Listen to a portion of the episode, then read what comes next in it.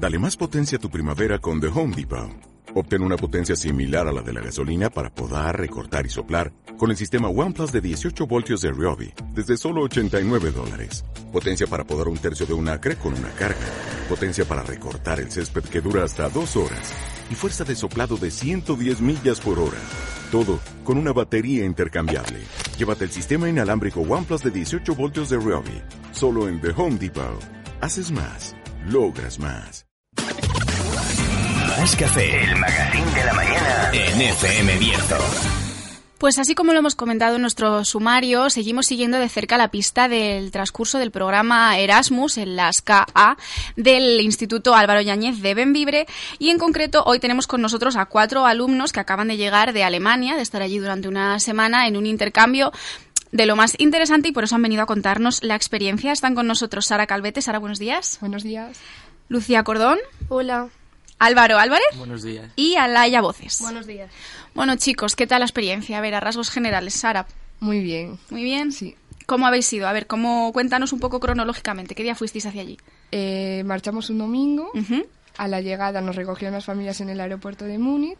Nos llevaron a ver el colegio y luego fuimos a las casas a cenar. Y hasta el día siguiente no nos volvimos a ver. Ya en el instituto. Sí.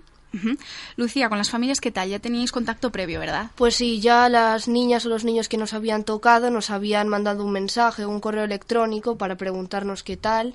Y bueno, en mi caso la familia era encantadora y en- creo que en el de mis compañeros también. Y bueno, han sido muy amables y nos han ayudado en todo. Había gente, de, niños de vuestra edad siempre en, la- en las familias, ¿no? Sí, normalmente sí. A mí me tocó una de un año más, pero sí, más o menos rondaba nuestra edad. Ujú.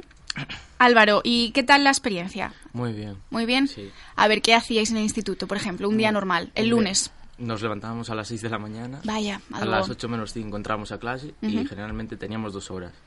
Y luego pues realizamos alguna actividad como blogging y por las tardes pues estábamos en casa con las familias. ¿Qué es el plugin para quien no...? Es como recoger basura por las ciudades y también la iban enseñando. Ujú. Porque Alaya, lo hemos comentado en, en entrevistas anteriores, pero todo este, toda esta movilidad europea se embarca en un programa de eh, ecológico, ¿no? Para el medio ambiente. Sí, estuvimos varias clases viendo qué podíamos hacer para frenarlo, cómo podíamos ayudar, qué podíamos hacer aquí en casa y estuvimos pensando algunas cosas que ya podíamos aplicar aquí. Porque vosotros allí, eh, por curiosidad, asistís a las clases normales y luego a mayores, ¿ibais a las actividades o eran en concreto solo las actividades?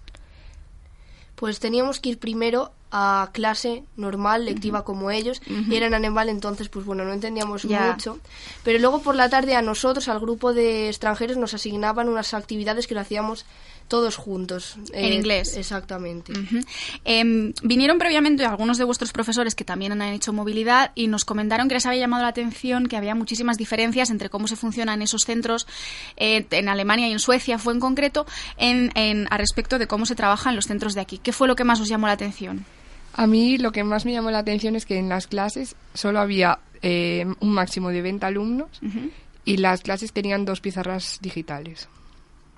Y en cuanto a lo que es la cultura, ¿habéis tenido tiempo de empaparos un poco? Cosas que os hayan llamado la atención, a lo mejor la comida o la gente o...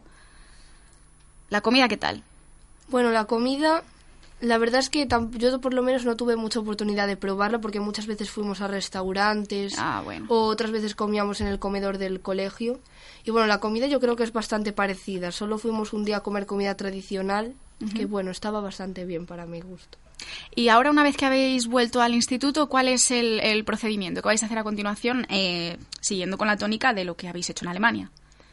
Vamos a hacer eh, un proyecto de reciclaje que se trata de no utilizar bolsas de plástico durante una semana y apagar las luces innecesarias. Muy bien. Esto en Navidad igual es un poco más complicado, pero está bien.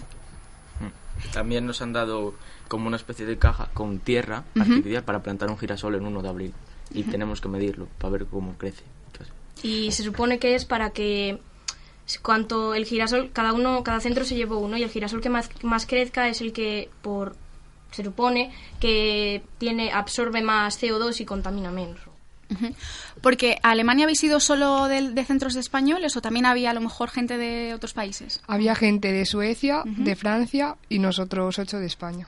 ¿Y habéis hecho mucho contacto? ¿O ¿Os daba poco tiempo? En plan, amigos y, y Sí, sobre todo Eh, bueno, empezamos ya casi a, a integrarnos más casi cuando nos íbamos a ir, porque Suele bueno, pasar. como el viaje eran cinco días, el proceso de adaptación fue como de tres o así, entonces pues claro, no nos soltábamos hasta que casi nos íbamos a ir, entonces. Y ahora con las redes sociales, imagino que os habréis compartido perfiles o tampoco. Sí. Ah, bueno, pues eso es un contacto que ya, que ya se mantiene. Bueno, luego otra cosa que es bastante recurrente es que se dice que en España el nivel de inglés que tenemos es, es malo, pero hay que ver en comparación a que vosotros que os habéis encontrado allí. Pues en Suecia hablaban muy, pero muy bien. Parecía que eran nativos, de verdad. Hmm. Y en Alemania también hablaban muy bien. En Francia, no. Yo creo que peor que aquí, pero en Alemania y en Suecia hablaban muy bien. Bueno, porque también hay que decir que a vosotros os han seleccionado para poder ir en base también a vuestro nivel de inglés, que eso también eh, es daros la enhorabuena porque os ha tocado a vosotros por méritos propios, que esto no es un sorteo ni es nada. Em, ¿Alguna cosa que, que, em, que digáis, a mí me habría encantado haber ido a visitar, no sé, mm, algo en concreto? Es decir, ¿habéis, ¿habéis tenido tiempo a hacer turismo por la ciudad o ha sido todo muy educativo? Sí. Bueno, hemos ido a visitar Freising, que era la ciudad donde estaba el colegio, y también Múnich. Fuimos, hicimos pues como una guía con un autobús y luego paramos en algunos sitios y tuvimos tiempo libre y bueno, nos dio bastante tiempo a ver las cosas. Bueno, y así fuera de, de cuando los micrófonos estábamos cer- estaban cerrados, han comentado una anécdota graciosa, algo de un BMW, yo no sé qué me queréis contar, Alaya. En Múnich fuimos a la BMW World, en el que era el museo de los BMWs y había desde BMWs hasta Minis y Rolls Royce, había de todo. Fue impresionante. Pero modelos de alta gama, imagino. Claro. Fíjate tú qué lúdico, qué educativo esta, esta visita. Y bueno, me imagino que durante esta semana que habéis estado fuera os habréis perdido actividad, exámenes y, de ta- y tal. ¿Cómo va la adaptación? ¿Qué tal lo lleváis? Va bien, pero ahora es muy duro hacer tantos exámenes juntos. Ya. ¿Y la vuelta a casa qué tal? ¿Con las familias? Bien. ¿Os dio Bien. tiempo a echar de menos? Porque una semanita... No. No, bueno. Bueno, pues hasta aquí hemos estado hablando con Sara Calvete, Lucía Cordón, Álvaro Álvarez y Alaya Voces, que han estado en Alemania y nos han estado contando. Os reitero la enhorabuena por haber formado parte de este proyecto y os doy las gracias por, por haber venido a contárnoslo.